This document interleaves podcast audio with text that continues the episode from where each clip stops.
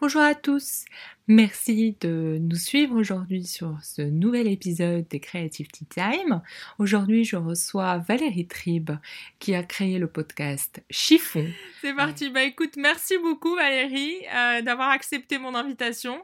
Euh, merci. Et puis euh, aujourd'hui, le point de cet échange, c'est vraiment de partager ton, ton sentiment et, et puis ton humeur ou ton mindset du moment. L'état d'esprit actuel, euh, on va dire, euh, je suis plutôt, ouais, je, suis plutôt sereine. Euh, et disons que je me suis mise des, des peut-être des œillères et des visières, tu vois, de, de tous les côtés, oreilles et les yeux, pour m'empêcher de réfléchir pardon, sur ce que l'on vit en ce moment. Voilà, je mène un peu la politique de l'autruche, je pense aussi. Euh, c'est un bon moyen de se protéger. Euh, Exactement, je fais ça pour me protéger, mais bon, je reste quand même, c'est pas, euh, je fais pas partie des gens qui n'écoutent plus les informations, hein, pas du tout, et qui, au contraire, je suis toujours aussi curieuse, toujours aussi avide d'informations. J'essaye de, de, comprendre ce qui se passe et ce que, ce qu'on va pouvoir en tirer de, de meilleur. Euh, et, c'est là que le pessimisme l'emporte un tout petit peu, mais à voir. Il, paraît que notre cerveau est dans tous les cas euh, paramétré pour toujours euh, faire parler la voix la plus pessimiste. Est-ce que est-ce que tu arrives à faire parler le, l'optimisme en toi ou, des fois Oui, oui, non. moi, tu sais, j'ai toujours été euh, une éternelle optimiste. Hein. Je suis un peu candide, euh, donc, euh, mais je reste quand même malgré tout optimiste. Moi, si je regarde ma vie perso, j'ai une amie qui m'a dit quand quand je suis sortie de l'hôpital après la découverte de ma leucémie, qui m'a dit, de toute façon, c'est une amie que je connais depuis l'âge de 20 ans, hein, qui m'a dit de toute façon, toi, tu as toujours une bonne étoile au-dessus de la tête. Alors bon, je ne sais pas comment je, dois l'interpréter, mais en tous les cas, je ne sais pas si elle a raison non plus, mais en tout cas, je m'accroche à cette idée de bonne étoile. Et ce qu'elle m'a dit, ça m'a marqué. Et dans ce cas-là, tu vois, tu te dis, voilà, bon, ouais, finalement, elle a raison, donc je m'en sors tout le temps. Donc, voyons. Ton prisme d'observation de ces dernières semaines, est-ce que tu choisis des sujets en particulier euh, qui te portent plus ou qui t'inspirent plus? Bah alors déjà, oui, je pense que tu fais référence à ma newsletter. Oui. Bah, ça a été très difficile parce que moi, cette newsletter, je voulais que ce soit un prolongement de mon Instagram et, et de mon livre, La Base, mm. euh, dans lequel je parle, je milite plutôt pour une mode décomplexée et, euh, et libérée, on va dire, pour reprendre le slogan de mon éditrice, mais si tu veux, je voulais faire ça. Et puis, euh, c'est arrivé, j'ai créé cette newsletter, bam, le Covid arrive avec euh, tout, tout s'est enchaîné très vite et je me suis dit non, je peux pas parler de choses superficielles, même si euh, le fait de s'habiller c'est pas une chose si superficielle que ça et on ne s'habille pas par hasard. Hein, euh, c'est ce que j'ai traité avec beaucoup beaucoup d'invités dans ce chiffon. Mais je me suis dit je peux pas. Donc là, je me suis dit non, moi je, je peux pas parler de, de fringues, de légèreté, de consommation. Et encore maintenant, j'ai du mal. Tu vois, on m'a j'ai été sollicitée plusieurs fois pour faire euh, des partenariats avec des fringues, euh, avec des marques de fringues, pardon. J'ai refusé.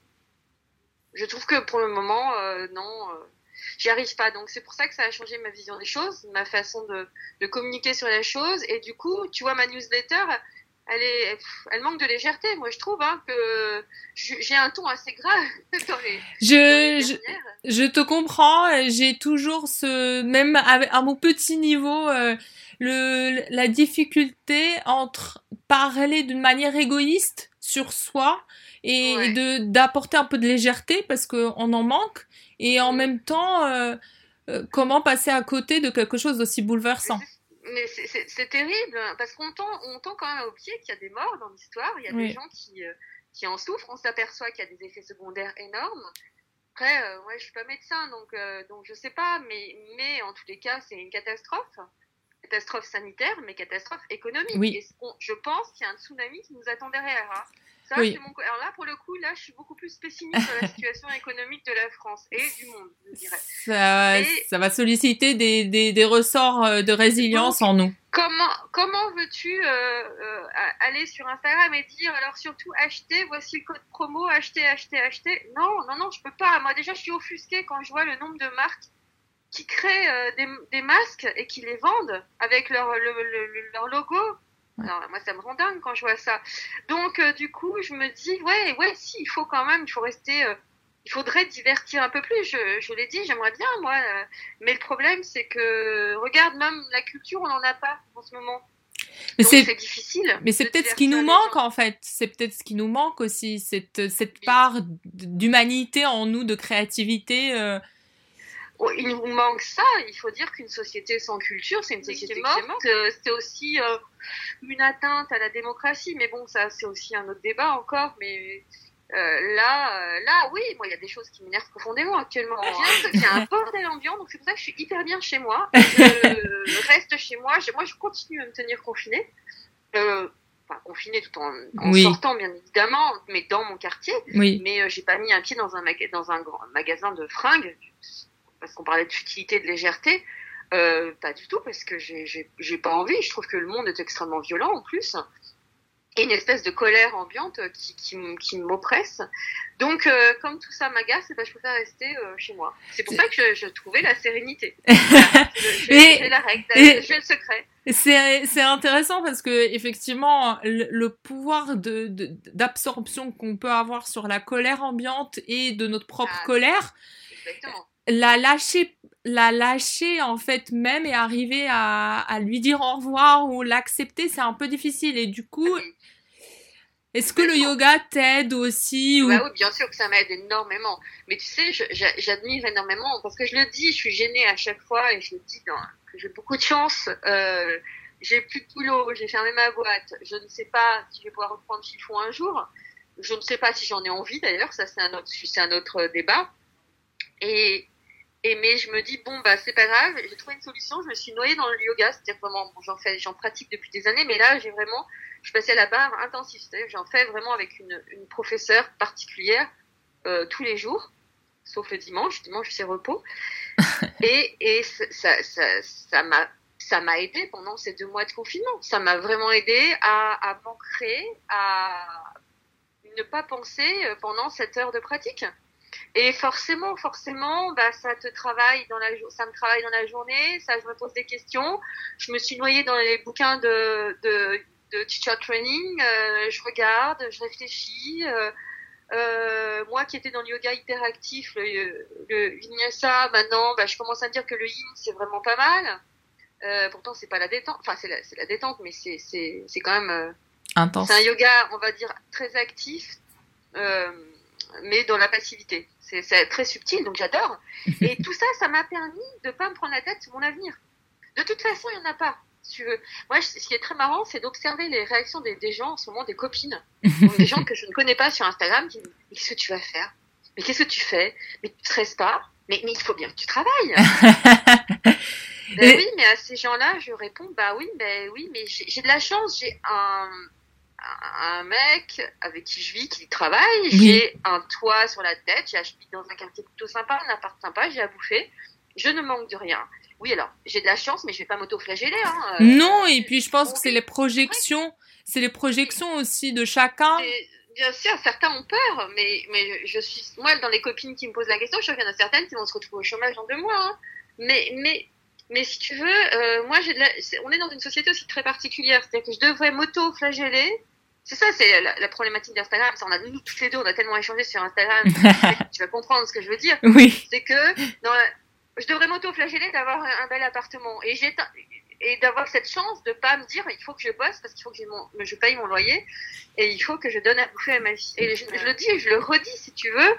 Euh, et c'est donc pareil pour le travail. Je l'ai dit dans ma newsletter. J'ai de la chance de pouvoir euh, me donner le luxe d'appuyer sur pause parce que finalement j'ai appuyé sur pause. Oui. Euh, bon, j'ai quand même regardé les offres d'emploi, mais dans le journalisme, on propose que des stages. Bon, à partir du moment où tu regardes ça, dans la mode pareil, tu te dis bon bah ok. Hein. Voilà, et, et, et c'est pour ça que je suis rentrée dans une espèce de résignation, ce que j'ai expliqué dans ma newsletter, d'attente, résignation, expectative, j'analyse, et, et, voilà, et j'essaie de ne pas me laisser envahir par des copines qui disent mais, attends, mais en fait tu dépends de ton mec financièrement. bah et alors, en fait, c'est ah dans la vie, il n'y a pas le concept de de chemin tranquille où en fait on va toujours évoluer, on va toujours être hyper forte, c'est pas grave d'être dépendante d'autres personnes en fait. Bah, si on a confiance. voilà. oui. Confiance. Effectivement, si j'étais, après, c'est très personnel, mais si j'étais euh, dans une situation pas très stable avec lui, enfin, oui, oui, oui. Moi, ça fait 15 ans qu'on est ensemble. Quand je suis tombée malade en Finlande, il est venu le jour même. Il est resté à l'hôpital dans ma chambre pendant pendant trois semaines. voilà, donc je me dis que je peux quand même compter sur lui. Il me, me rappelle quand je me suis pas dit, il dit attends, bienvenue en Finlande, hein, il a tout plaqué pour venir. voilà. Mais après, en fait, ça regarde pas grand monde. Tu vois, c'est ça qui est très bizarre. Dans... Et ça, je pense que c'est Instagram qui a.